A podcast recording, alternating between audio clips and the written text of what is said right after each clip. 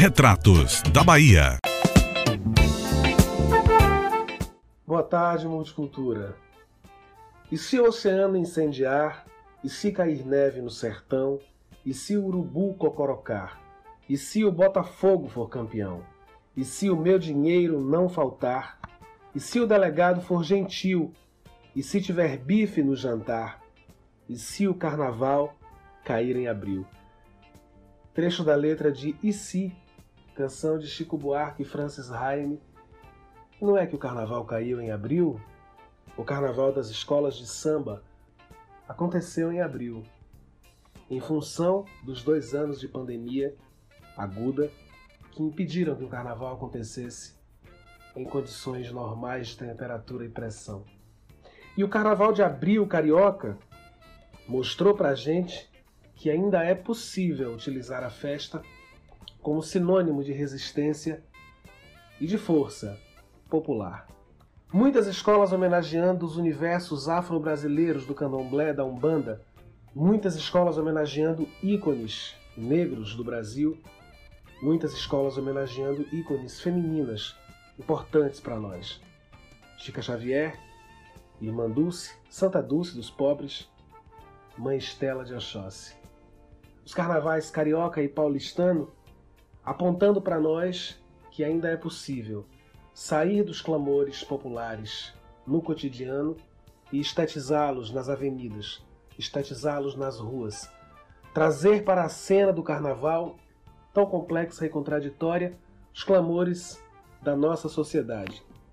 A Rosa de Ouro, famosíssima escola de samba do Grupo Especial de São Paulo, trouxe o presidente da República sendo forçosamente vacinado e transformado em jacaré. Uma metáfora importante, sobretudo para esse momento de certa calmaria epidemiológica que o Brasil parece viver depois de um ciclo de vacinação intenso que tentou ser impedido de toda forma por esse personagem que hoje ocupa a presidência da República.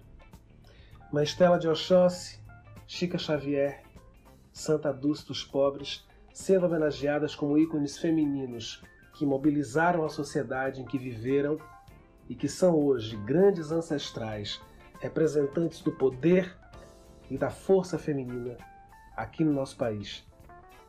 Exu sendo saudado pela Grande Rio como aquele que abre todas as portas e caminhos, sobretudo aqueles que precisam rever, matar, destruir o racismo que ainda existe no nosso país. O racismo religioso que faz com que as pessoas dentro de transportes públicos, em espaços abertos, ainda sejam vistas e ridicularizadas por pessoas de denominações religiosas que acham-se superiores àquelas pessoas que são do axé, como eu, que estou aqui falando.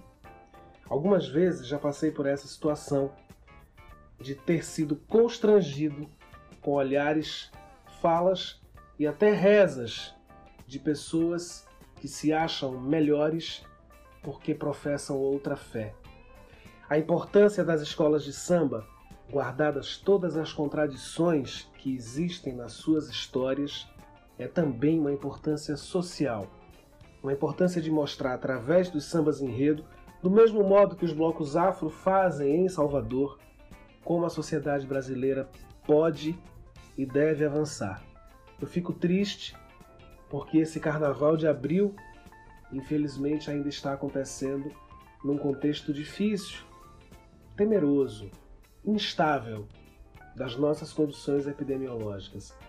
Mas fico feliz que o que acontece, o que aconteceu e o que ainda reverbera desse carnaval vai fazer a gente pensar muito ainda.